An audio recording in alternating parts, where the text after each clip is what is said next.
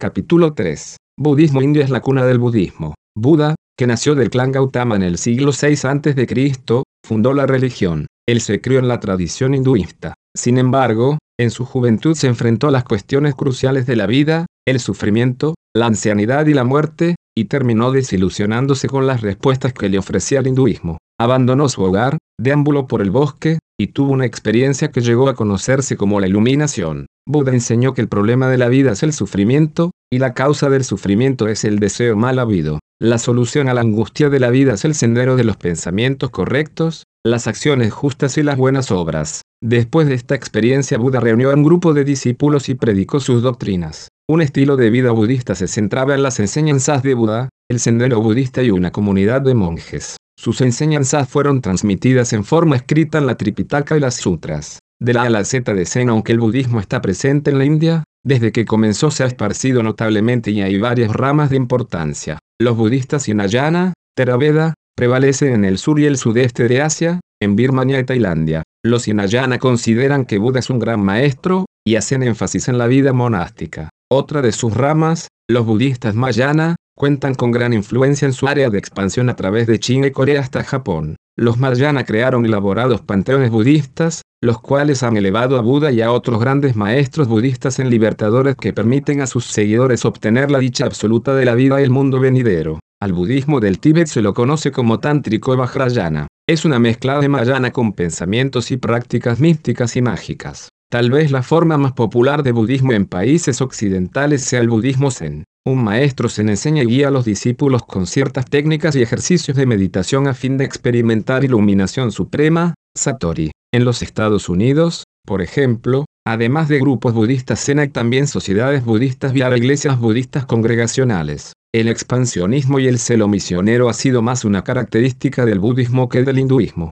Por otra parte, la flexibilidad y la adaptación han permitido que el budismo produzca interés en poblaciones tan diversas como China, Corea y Japón. Buda se crió en el corazón mismo del hinduismo, e incluso intentó reformarlo con sus enseñanzas y sus discípulos. Sin embargo, el budismo tuvo que dejar su lugar de origen a fin de que otros le dieran la bienvenida. Se ha propagado a más de 30 países y ha afectado la filosofía, la literatura, la música, el arte dramático y el arte en general de muchas culturas, incluyen Europa Occidental y América del Norte. El budismo asegura tener más de 300 millones de adherentes, entre los que se incluyen 100 millones de Hinayana, 200 millones de Mayana y 15 millones de Vajrayana. En total, entonces, la India fue la cuna del hinduismo y del budismo, que afirman contar con mil millones de seguidores. India además incluye una gran población de otras religiones, entre las que se incluyen el jainismo, el sijismo y el islam. Buda, de reformadora bendito y a unión con el Dios, el fundador del budismo fue Siddhartha Gautama,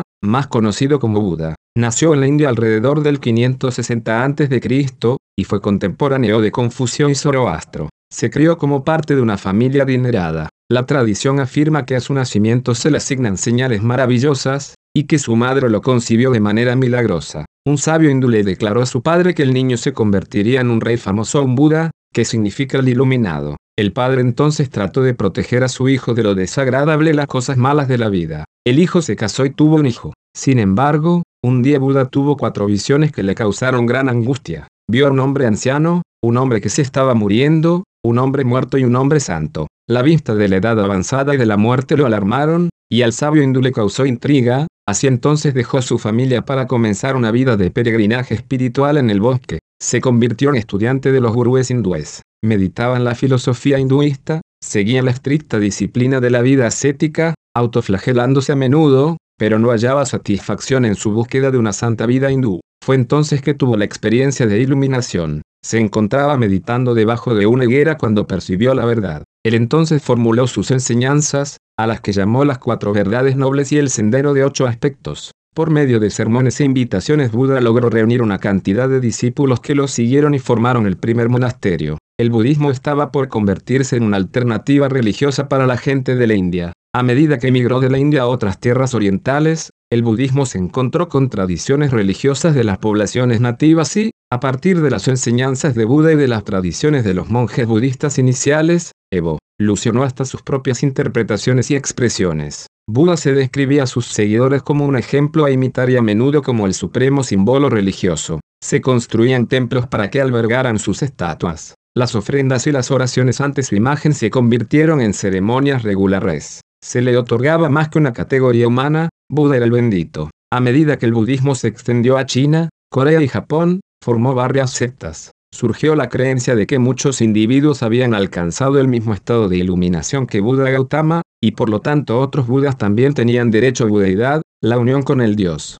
Habían decidido que después de recibir iluminación no dejarían esta vida sino que ayudarían a que otros optaran por la misma meta. Una prominente secta budista es la Tierra Pura, que ha elevado a Amitabha a la condición de Buda. Amitabha es el Padre misericordioso de una tierra pura o del paraíso occidental. Sus seguidores alcanzan la salvación al poner su fe en él. Los budistas en China, Corea y Japón rezan la siguiente oración diaria, voy hacia ti, Amitabha, gloria sea a ti, Amitabha. Este Buda es responsable del paraíso que ofrece a sus seguidores y lo describe con términos vívidos. De modo que a diferencia del hinduismo, el budismo cuenta con un fundador específico, Gautama Buda. Sus seguidores lo han considerado y venerado tanto en términos humanistas como metafísicos. Al ser el iluminado, se lo considera un maestro, un gran hombre, un señor, y un ser exaltado bendito. Comunidades budistas posteriores lo consideraron un bodhisattva, un salvador y un gobernante universal. Tiempo después, otros grandes hombres que alcanzaron el mismo nivel de iluminación que Gautama fueron elevados al nivel de Budas, y así emergió un elaborado panteón de Budas. Es así que dentro del budismo existen diversas interpretaciones en cuanto a la naturaleza de Buda.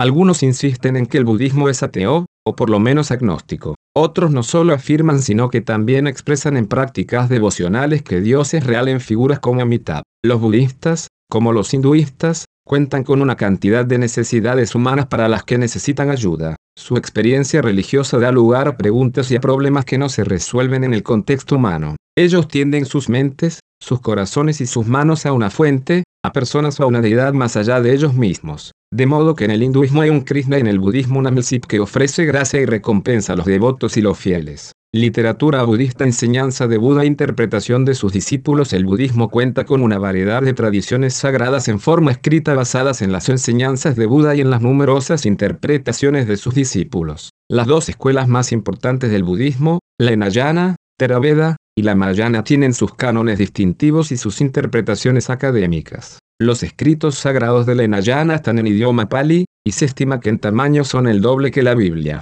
Los escritos sagrados mayana cuentan con traducciones del idioma sánscrito y también escritos originales en chino, japonés y tibetano. Aunque algunas de las escrituras mayanas son similares al canon inayana, muchos textos del mayana no tienen similitud alguna con los escritos de inayana. Las dos escuelas tienen claras diferenciaciones en sus interpretaciones del significado del budismo y de sus enseñanzas. El canon inayana prevalece en el sudeste de Asia en Birmania y Tailandia. Los textos del canon reciben el nombre de Tripitaka, que literalmente significa división en tres canastas. La Tripitaka contiene los sermones y los discursos de Buda, los reglamentos para los monjes en los monasterios y los tratados metafísicos. El canon se transmitió oralmente desde la época de Buda en el siglo Vechika antes de Cristo hasta el siglo III antes de Cristo, cuando se puso por escrito. Según Buda el problema de la vida es el deseo o apego a los objetos externos. Sus enseñanzas enfatizan la dependencia del individuo para resolver sus propios problemas y su destino. La meta de un budista es llegar al nirvana, y para lograrlo uno debe verse libre de este mundo.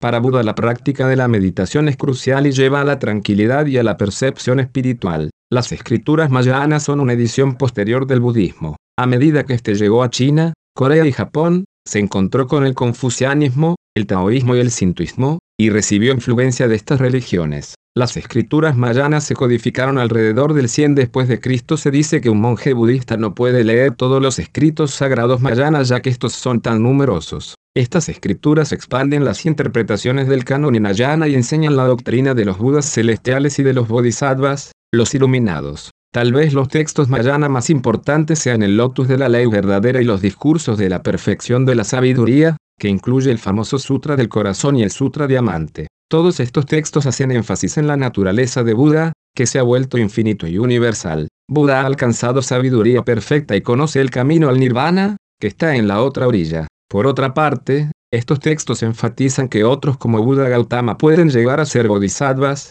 aquellos que han logrado la iluminación o la sabiduría perfecta, y ayudan a otros a cruzar a la otra orilla. Los escritos budistas son multifacéticos y voluminosos. A diferencia de las escrituras hinduistas, que fueron escritas por incontables sabios, las budistas están en el nombre de Buda, o bien se refieren a sus enseñanzas. Debe mencionarse que en las tradiciones escriturales, a Buda se lo describe de variadas maneras, desde un maestro, un ideal y un ejemplo hasta un libertador, un señor y un ser sobrenatural. Otra forma de budismo, el budismo Sasen o Zen, también cuenta con escritos variados y complejos. El budismo zen tal vez sea la expresión de budismo más conocida en las Américas, hasta donde llegó desde Japón. El zen enseña la iluminación, satori, a través de meditación y ejercicios mentales sumamente disciplinados llamados mondo y koan, que han sido transmitidos de formas chinas y japonesas. Mondo es un ejercicio de rápidas preguntas y respuestas entre maestro y alumno. Koan es una afirmación o una pregunta a manera de enigma.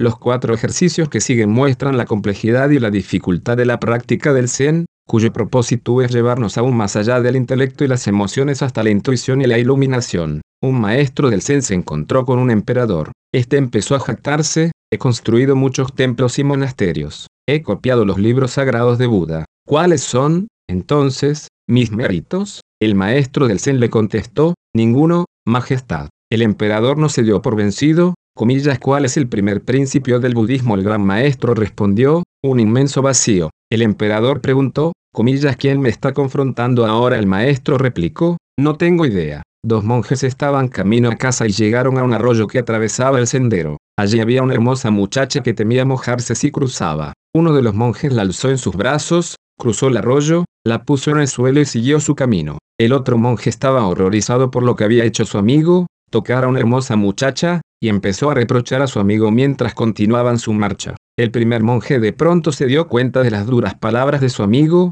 y le dijo, ah, esa muchacha, yo la bajé luego de cruzar el arroyo. Tú todavía la llevas alzada cuando dos manos aplauden hacen determinado sonido. ¿Qué sonido hace una sola mano que aplaude? Un hombre cuelga de un precipicio, y cuelga de sus dientes, que muerden fuertemente la rama de un árbol. Sus manos están llenas y sus pies penden torpemente. Un amigo se inclina hacia el precipicio y le pregunta, comillas, ¿qué es el Zen? ¿Cuál sería tu respuesta? El sendero budista, del sufrimiento al nirvana ética e iluminación, el budismo le ofrece a sus seguidores distintas opciones en cuanto a creencias y prácticas. Ya hemos señalado que se divide en varios movimientos de importancia incluyendo el Hinayana y el Mahayana. El Hinayana se ajusta a la gran tradición, mientras que el Mahayana demuestra tener características de la pequeña tradición. Por lo tanto, hay grandes diferencias entre dichos movimientos. Sin embargo, hay un conjunto central de creencias y prácticas a las que adhieren todos los budistas. La cosmovisión budista se centra en las cuatro verdades nobles, y los budistas consideran que el camino octuple es un sendero para vivir de manera ética y para alcanzar la iluminación. Las cuatro nobles verdades Buda Gautama basó sus enseñanzas en su experiencia al crecer como hindú en la India. Él meditó en el significado de las enfermedades, el proceso del envejecimiento, la muerte, y la vida santa vivida por ascetas hindúes. Buda rechazó las creencias hindúes de las escrituras Veda, de la autoridad Brahmin y del sistema de castas, y la idea de un alma individual y una universal. Aceptó la creencia en el karma y en la transmigración. Sin embargo, Buda enseñó que el alma no existe. El individuo consta de predisposiciones o fuerzas psicológicas llamadas escandas. Están constituidas por átomos, pero no son eternas son los medios por los cuales se transfieren el karma o las buenas acciones de una vida a otra. Los cinco eskandas son cuerpo, sensación, percepción, formaciones mentales y conciencia. No hay un yo permanente, solo hay un conjunto cambiante de eskandas. Buda rechazó muchas creencias y prácticas hinduistas, y formuló sus propias enseñanzas en las cuatro verdades nobles. Estas verdades surgieron de su rechazo para con las creencias y las prácticas hindúes y de la formulación de sus enseñanzas. Las verdades son las siguientes, toda la vida es sufrimiento, dukkha, todo sufrimiento surge del deseo o del apego al deseo, tana, si no hay apego al deseo, no hay sufrimiento si uno practica el camino octuple, no hay apego al deseo y, por ende, no hay sufrimiento. El nacimiento es sufrimiento, el deterioro y la descomposición son sufrimiento, la enfermedad es sufrimiento, la muerte es sufrimiento. La presencia de objetos que odiamos es sufrimiento. No obtener lo que deseamos es sufrimiento. Todo de la A a la Z es sufrimiento. Buda pronunció juicio sobre la vida y rechazó las maneras corrientes de responder a los dilemas de la vida. En las paredes de los monasterios budistas primitivos se pintaba una rueda que describía la rueda de la transformación. Los rayos de la rueda simbolizaban las creencias budistas de la vida. Un rayo concentraba la atención en hacerse viejo y morir. Para los budistas esto resultaba insatisfactorio, porque estaba precedido. El nacimiento precedía al hacerse viejo y morirse, pero si no existía el nacimiento,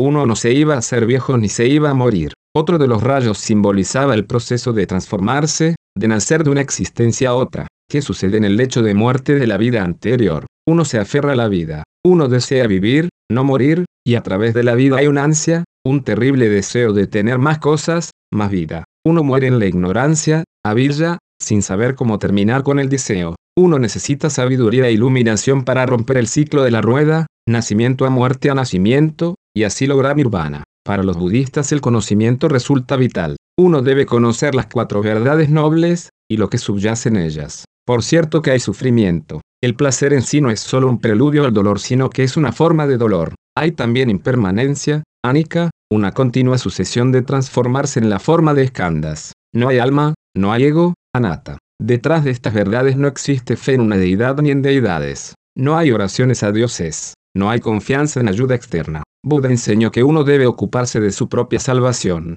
Él se daba cuenta de que la gente creía en dioses, diosas y espíritus. Él sabía que hacían sacrificios y ofrendas, pero él ofrecía otra manera de entender el mundo y de vivir la vida. Algunos han alegado que Buda y el budismo primitivo eran ateos en sus creencias. Otros han declarado que, como mucho, eran agnósticos. Es prudente decir que en su inicio el budismo enfatizó la importancia del conocimiento y de la ética, y básicamente ignoró las tendencias animistas y politeístas del hinduismo. La evolución del budismo, especialmente el Mahayana, inició una serie de creencias y prácticas que difirieron de las de periodos anteriores. El noble camino octuple después que uno cree en las cuatro verdades nobles y en los temas subyacentes, ¿qué resta hacer? ¿Cómo se actúa para sobreponerse al sufrimiento y dejar el deseo? ¿Cómo se llega a la iluminación? ¿Qué clase de experiencia es nirvana para los budistas? La respuesta budista está en el noble camino octuple. Es la cuarta verdad noble. El camino octuple se puede dividir en tres secciones más amplias, las creencias y las determinaciones correctas, la vida moral y la vida mística o de meditación. En la categoría de creencias y determinaciones correctas hay perspectivas correctas y decisiones correctas. Un buen budista tiene perspectivas correctas cuando ha entendido y aceptado las cuatro verdades nobles. Resulta básico conocer el origen y el fin del sufrimiento. Una determinación correcta tiene lugar cuando uno hace un juramento solemne a romper la rueda de la transformación y eliminar la sensualidad, las ansias y la malicia. Ambos senderos afectan el entendimiento y la voluntad de la persona. La siguiente etapa del camino octuple incluye la vida moral con los tres componentes, hablar correcto, conducta correcta, ocupación correcta. Uno se abstiene de chismes, de rumores y de palabras duras. Un buen budista obra sin violencia, ahimsa, para con todas las criaturas. Está prohibido hurtar. El celibato es el estado ideal. Uno debe tener una ocupación apropiada. Un buen budista no comercia con armamento ni carnea animales. La tercera división describe la vida disciplinada de reflexión.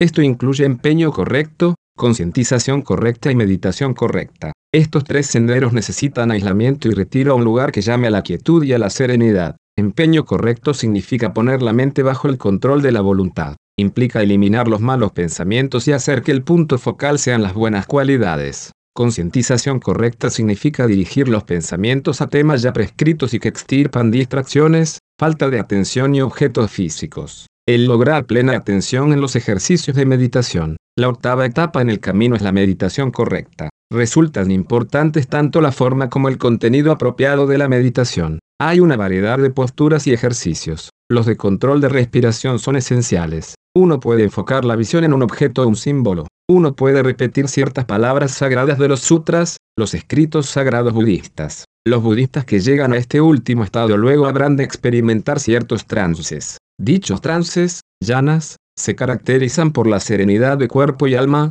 la libertad del intelecto, el elevarse por encima del gozo y el sufrimiento, y la conquista de la mente por sobre la ignorancia. Uno puede ver más allá del nacimiento y llegar a discernir la causa del renacimiento. Uno ha erradicado todo deseo y ha vencido el sufrimiento. El ciclo de la transformación ha sido vencido. El camino octuple se ha completado y uno ha llegado a la iluminación. El budista en esta etapa y en esta experiencia está listo para el nirvana. Uno se ha convertido en arat. A los budistas se los educa para que conozcan las cuatro verdades nobles y el camino octuple. Estos componen el Dharma o la manera en que se conduce el budismo. Los budistas saben que Buda enseñó esas verdades en el contexto de un sendero en el punto medio de las cosas. Él no abogó por el extremo placer de la vida hedonista ni por la vida estricta del ascetismo. El punto medio budista de la ética y la iluminación incluye respeto por toda forma de vida. Los budistas deben abstenerse de la falta de castidad y de las bebidas alcohólicas y las drogas. El consejo es comer moderadamente y abstenerse de actividades frívolas. La devoción budista Todos los budistas hacen votos a Buda, al Dharma y al Sangha,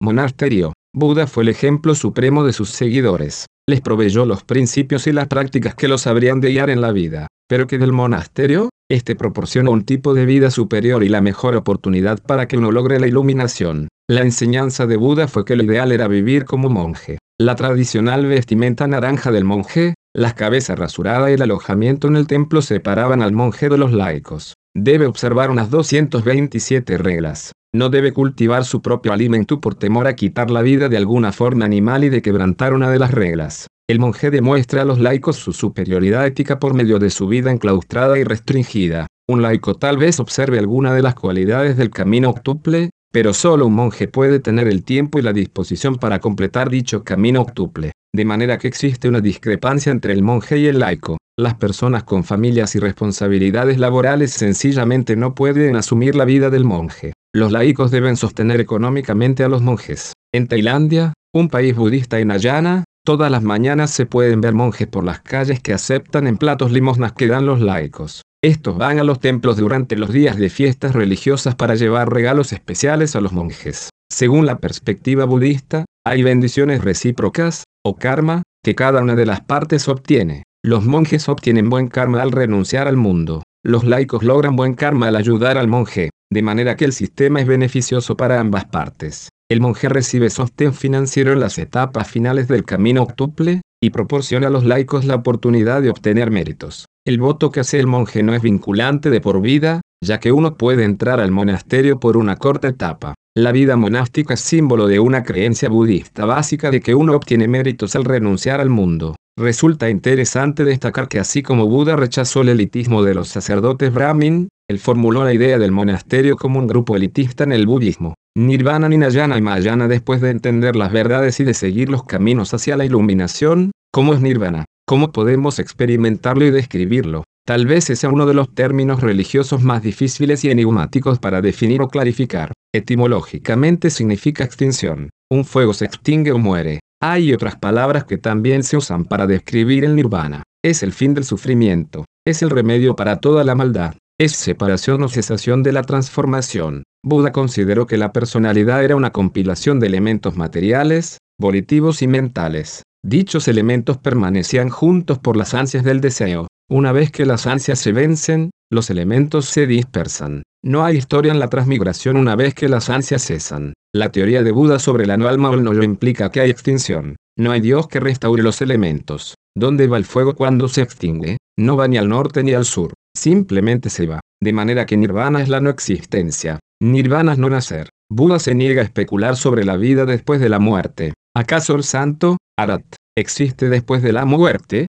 Buda dijo que eso no debe ser motivo de preocupación. Es un logro de libertad, y es un escape de la ignorancia y de la codicia. Sin embargo, millones de budistas están insatisfechos con el vacío del nirvana y buscan otra respuesta. El budismo, así como el hinduismo, cuenta con un sistema de creencias y prácticas que hace énfasis en una relación personal con la deidad y una respuesta de fe a la gracia. En el hinduismo el camino de devoción a un dios como Krishna trajo a millones que se cansaron y frustraron de sistemas filosóficos, principios impersonales y conocimiento místico. En el budismo, el sendero Hinayana, que pone de relieve la vida monástica y prácticas de seria meditación que requieren largo tiempo y aislamiento, se convirtió en un problema para millones. Además, como el budismo migró desde la India a tierras donde debía competir con otras religiones, fue flexible y se adaptó a la conciencia religiosa de los pueblos, de manera que hizo énfasis en diferentes creencias y prácticas en lo que respecta a su India nativa y al budismo más temprano. Esta forma posterior se llamó Mahayana.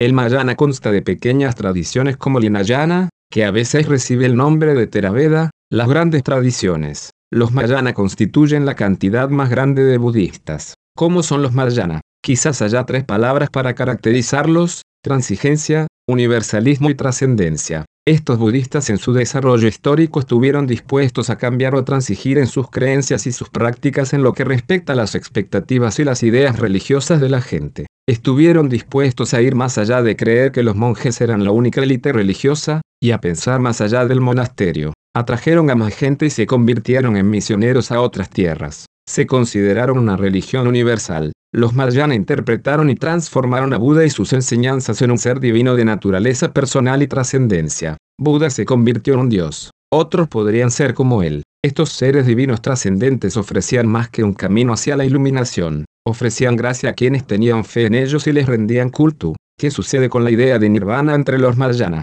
Una vez más nirvana es un término ambivalente. En primer lugar, Mahayana habla de un cielo, una tierra de Buda donde son llevados los fieles budistas cuando mueren. El Buda Amida, tan prominente entre los budistas japoneses, es una deidad cósmica que ha logrado la naturaleza de Buda. Cuenta con un cielo de felicidad absoluta llamado la tierra pura, ofrece compasión a quienes lo honran, y les promete una recompensa celestial en su paraíso. El Lotus Sutra, un escrito sagrado budista, dice que hubo una cantidad infinita de Budas que salvaron a gente. Muchos pueden obtener la condición de Buda. Cuando uno ha realizado este logro, que se basa en ética, iluminación y en la compasión y la misericordia de un Buda, uno puede convertirse en Bodhisattva, un salvador que ayuda a otros. En Mayana hay distintas jerarquías de Budas y de Bodhisattvas. Hay esferas celestiales. Las enseñanzas de Nirvana por parte de Buda pasan a un lugar secundario, se transforma o se desarrolla hasta llegar a una forma más personalizada y entendible, de modo que se llenan los templos con imágenes de Buda y otros tipos de Buda como Amida, y estos sirven como puntos focales para culto y devoción por parte de los Mahayana.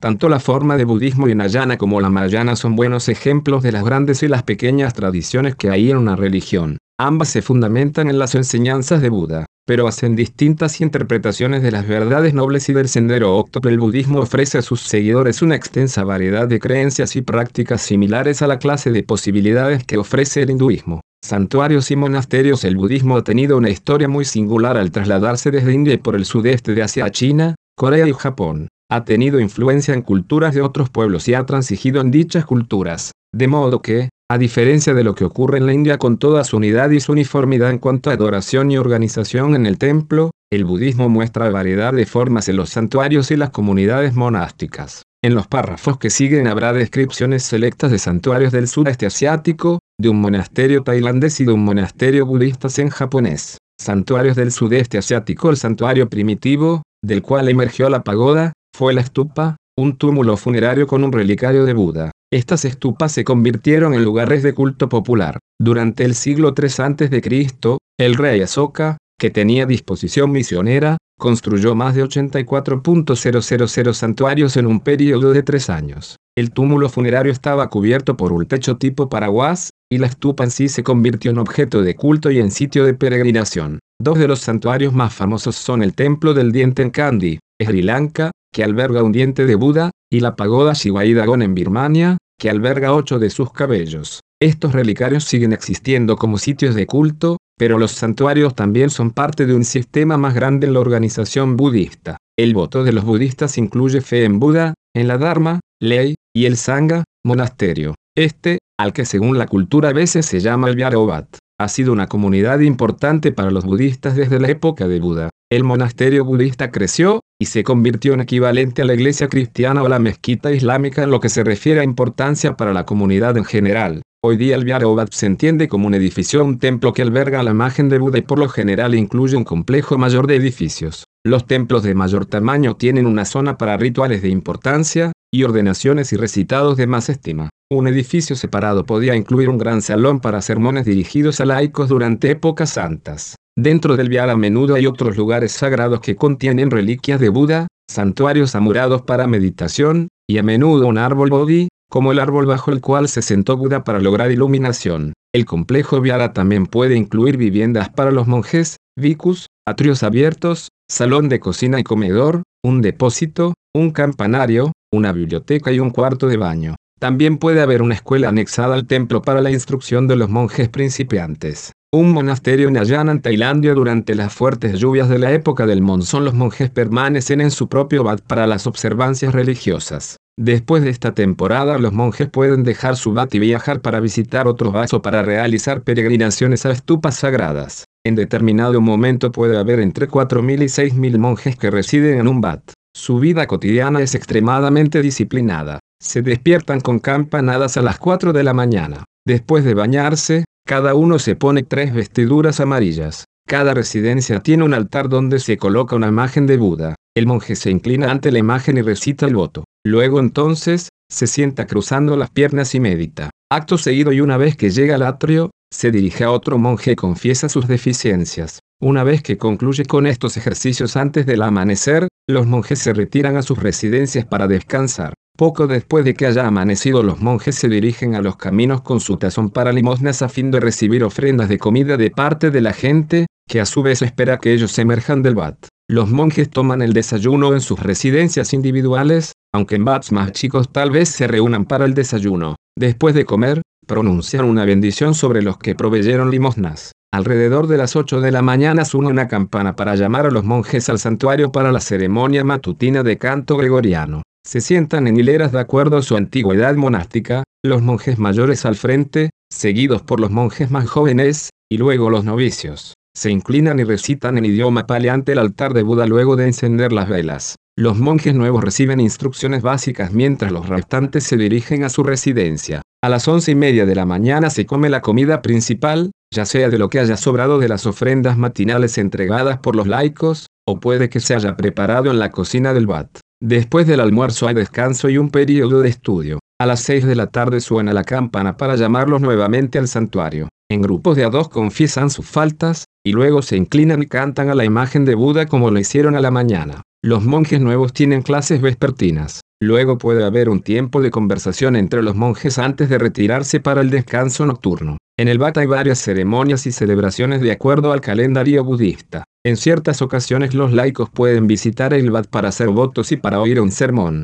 Los visitantes se inclinan ante la imagen de Buda y toman parte en el canto gregoriano juntamente con los monjes, aunque la manera de sentarse los habrá de segregar. Un representante del grupo de laicos solicitará un sermón al director del Bat. En otras ocasiones especiales todos los monjes habrán de reunirse en el santuario a fin de escuchar a un monje con entrenamiento especial mientras éste recita con claridad y validez las 227 reglas del budismo. Otro monje constata el recitado en un texto impreso. Durante una de las épocas santas, hay un tiempo especial en que los laicos obsequian a los monjes vestiduras amarillas nuevas. Luego está la ceremonia en que los hombres que se han hecho monjes solo por unos meses, dejan el bat y regresan a sus familias y a sus empleos. En la sociedad tailandesa se espera que un varón adulto pase varios meses en un bat. Un monasterio zen en Japón El budismo zen se originó en la tradición mayana en China y en Japón. El objetivo de la vida zen es experimentar Satori, que es la iluminación. Además, el zen se esfuerza por alcanzar virtudes morales y sociales que le permiten al individuo promover paz y bienestar en la comunidad.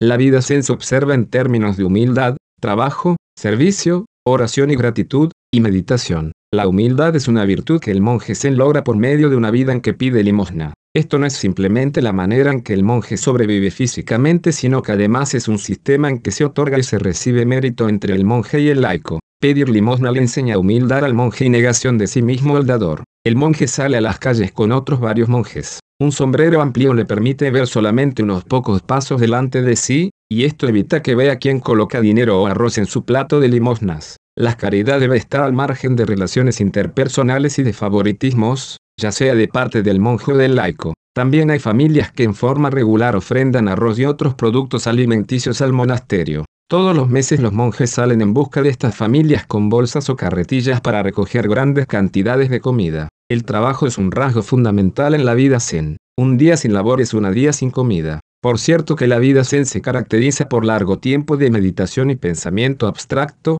pero los maestros del zen enseñan a sus monjes a trabajar en la granja y en los bosques, a usar hachas, a maniobrar carros y a llevar agua, y trabajan tanto el maestro como los alumnos. En la vida zen hay cierto espíritu democrático donde en el orden jerárquico tanto el que está más alto como el que se halla más bajo en la misma tarea. En el monasterio todo el trabajo se lo considera vida de servicio. La administración del monasterio la llevan a cabo el maestro, que seguramente es director del monasterio, y los integrantes con más antigüedad. La división de los varios tipos de servicio incluyen la supervisión de la obtención y la preparación de alimentos, la administración del santuario budista y las instalaciones aledañas, y la supervisión general de la vida en el salón de meditación liderado por el Gran Maestro. Las comidas son eventos sumamente ceremoniales. Para el desayuno se sirven gachas y picles. La comida principal del día tiene lugar alrededor de las 10 de la mañana y consta de arroz con cebada, sopa y picles. Para la cena se sirven las sobras del almuerzo en vista de que los monjes Zen, siguiendo el ejemplo de Buda,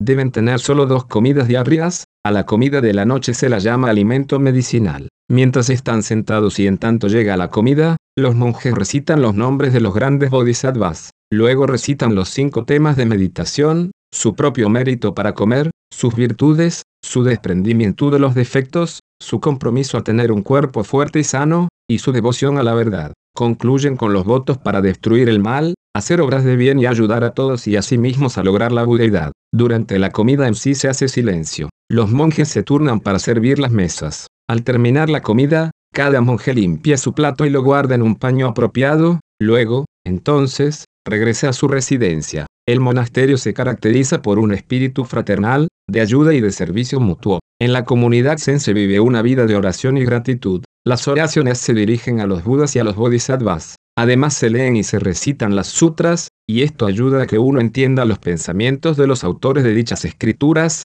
y ayudan a obtener méritos espirituales. Los monjes muestran su gratitud a todos los budas, bodhisattvas, maestros y a todos los otros seres a través de lectura y recitado de sutras, ofrenda de incienso, reverencias y meditación individual. En el año nuevo hay ceremonias especiales de recitado sutra en que los monjes rezan pidiendo bienestar nacional y paz mundial. Este recitado conlleva un mérito especial tanto para quien recita como para aquellos a quienes se dedica el recitado. Los monjes recitan a viva voz, y es una ocasión animada y alegre. La vida de meditación zen es de rigurosa disciplina. El salón de meditación o sendo es el lugar principal en que reside el monje. El interior del salón tiene plataformas elevadas llamadas tan, paralelas a los lados del salón. El tan tiene de 2,5 metros de ancho y un metro de largo. El relicario para el bodhisattva está a un extremo del piso vacío entre el tan. El piso vacío hace posible que los monjes tengan lugar para caminar durante los tiempos de meditación a fin de mantener sus mentes agudas y sus cuerpos ágiles.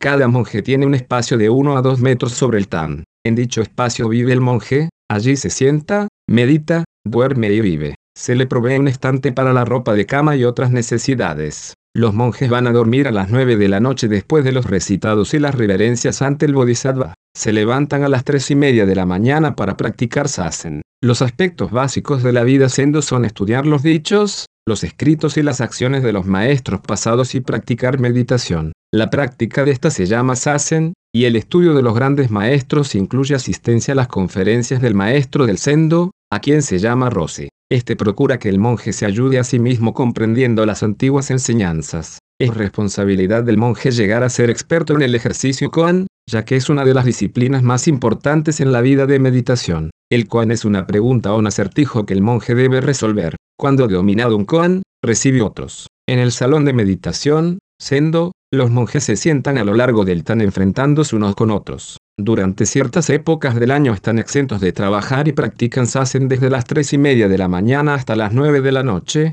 con intervalos para las comidas. Para que el sasen dé frutos, el monje debe practicar sansen. Durante este, el monje presenta al maestro sus perspectivas sobre el koan. Por lo general esto tiene lugar dos veces por día. Un monje zen puede dejar el monasterio y unirse a otro si el maestro lo permite. Por lo general varias veces por año se hace una evaluación de cada monje de acuerdo a su conducta y a su dedicación a la vida disciplinada. El monje puede permanecer en el monasterio o puede peticionar otro. Si su comportamiento no ha sido aceptable, tal vez no pueda continuar en ningún monasterio zen. De modo que el budismo zen proporciona un sistema claro y preciso de templo, santuario y monasterio, sistema que une a monjes y laicos en actividades y satisfacciones religiosas. Los laicos budistas dependen de los religiosos de los santuarios y los monasterios para obtener méritos y garantían lo religioso. Por otra parte, los religiosos dependen de los laicos para sobrevivir económica y físicamente por medio de un definido y aceptado método de otorgar y recibir méritos. En todo el budismo hay confianza mutua entre los monjes y los laicos en cuanto a organización, práctica y supervivencia religiosa. Militancia, misiones y mesías La enseñanza budista tiene como fundamento una cosmovisión donde el mundo es ilusorio o malvado y promueve una vía de escape o liberación del mundo. Una obvia dificultad en el budismo es la tensión de vivir en el mundo y reivindicarlo, huir del mundo por medio del aislamiento dentro de él, o hallar un sendero de disciplina a través de él. El budismo ha ofrecido un enfoque de la vida más universal que el hinduismo. Se ha opuesto al sistema de castas y ha hecho énfasis en el individuo. Este ha recibido la responsabilidad de lograr su propio destino. El budismo ha mantenido las enseñanzas hindúes de reencarnación y karma, pero un desafío que sufrió internamente fue la diversidad de pensamiento que incorporó al adaptarse a otras tradiciones religiosas en China y Japón. El budismo se ha adaptado al mundo de varias maneras. Ha encontrado patrocinadores para protección y sustento. Ha interpretado las enseñanzas de Buda de modo que incluyan bodhisattvas o especie de salvadores a fin de ofrecer ayuda para que individuos puedan alcanzar sus destinos. El budismo se ha propagado a otros pueblos para continuar vital y estable. Tailandia es ejemplo de un país donde el budismo halló en el rey un mecenas. Los monjes, Shanga, y el Estado tailandés han tenido una estrecha relación. Hasta hace unas décadas, al rey se lo consideraba el emperador budista mundial, y se le asignaban características divinas. Era protector de la tradición budista y mecenas de los monjes. Las ceremonias de la corte se simbolizaban con instituciones y valores budistas. En la Tailandia moderna continúa existiendo una relación de trabajo entre las instituciones budistas y el gobierno, pero con los cambios sociales y políticos, han surgido tensiones entre iglesia y Estado. Cuando existe un proceso de modernización la religión tiende a compartimentarse, y lo mismo ocurre con otros importantes asuntos sociales y culturales. Es así que el budismo, en su etapa de desarrollo, se enfrenta con el reto de considerar temas de teoría y práctica política. En el caso del rey de Tailandia, el rey debía proteger a los budistas de amenazas e invasiones. En el caso de Vietnam del Sur, en la década del 60 se desató una crisis entre los budistas y el gobierno católico romano, y tuvo repercusiones en la política, la militancia y la libertad religiosa. 14 sectas mayanas lideradas por sus monjes se fusionaron con la Iglesia Budista Unida. Los monjes se dirigieron a miles de budistas en las pagodas, con discursos que denunciaban el régimen católico romano. Pronto hubo ocho suicidios rituales por parte de monjes que se quemaron vivos como protesta por las acciones del gobierno. Su líder fue el venerable Thich Duk, un viejo monje de 73 años que se quemó vivo en una calle de Saigón en 1963. Aunque el gobierno intentó aplastar la oposición budista con represalias masivas, no lo consiguió. Estados Unidos retiró su apoyo, y hubo un golpe militar. Al budismo no le ha resultado sencillo entender cómo actúa el mundo secular en lo relativo al orden político. Después de la Segunda Guerra Mundial, en Japón surgió una forma militante y misionera de budismo conocida como Soka Gakkai, que significa sociedad que crea valía. La Soka Gakkai se remonta a Nichiren Daisonen, un líder budista del siglo X y después de Cristo, quien consideró el Lotus Sutra como la escritura budista primordial. Él enseñó que una forma de salmodia del Lotus Sutra produciría felicidad, gozo y éxito material. No había necesidad de otras clases de budismo. Nichiren declaró que Japón solo necesitaba el sutra y su propia interpretación de este. A medida que Nichiren enseñaba y obtenía seguidores, estos creían, y también él, que era el nuevo Buda por los siglos de los siglos. En el Japón de la posguerra el Soka Gakkai creció de a millones. Reclutaban miembros usando coerción y otros métodos de intimidación. Formaron un partido político, el Komeito, que se convirtió en la tercera influencia política poderosa de Japón. El Soka Gakkai llegó a los Estados Unidos en la década del 60, donde se lo conoció como Nichiren Shoshu. Se organizó en muchas de las principales ciudades, y asegura tener más de 300.000 seguidores, la mayoría de los cuales no son asiáticos. Este grupo budista demuestra tener militancia y espíritu misionero, y ofrece devoción y obediencia a un hombre que declara ser Buda. Otro movimiento budista que migró a Occidente desde China y Japón es el budismo Zen, que es misionero en extremo. Sin embargo, el Zen no es militante y no sugiere un bodhisattva o salvador para sus adherentes.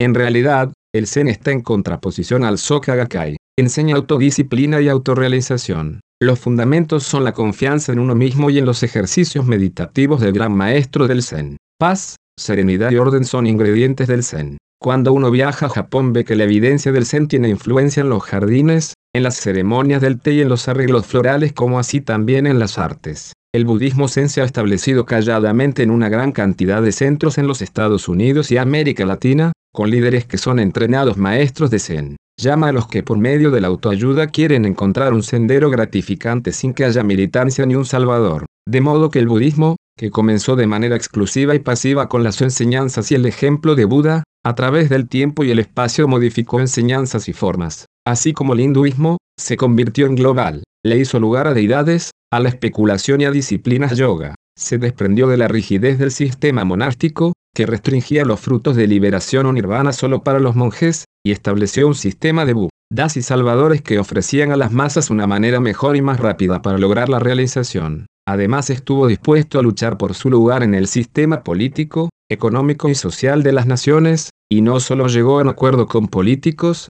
estadistas y gobiernos, sino que además tuvo un impacto en ellos. Así como el movimiento Krishna en el hinduismo, tuvo empuje, fue misionero, y se expandió a otros pueblos y continentes. A medida que el proceso de modernización penetra las sociedades tradicionales de las que es parte el budismo, este se enfrentará al continuado desafío del cambio. ¿Qué influencia tendrán los monjes y los monasterios, Shanga, a medida que los laicos adquieran más educación, tecnicismo y experiencia en los procesos seculares? ¿Qué impacto puede tener el budismo sobre naciones y gobiernos en la corriente de movimientos nacionalistas y revolucionarios al enseñar individualismo, pasividad o escape de ansias y deseos? ¿Qué adaptaciones adicionales necesitará el budismo para continuar influyendo en sus pueblos nativos y en pueblos no budistas? El budismo, como otras religiones de importancia, se ha enfrentado a desafíos durante varios milenios. Al comenzar se enfrentó con la oposición del hinduismo, y migró a lugares más fértiles. Así aprendió a hacer ajustes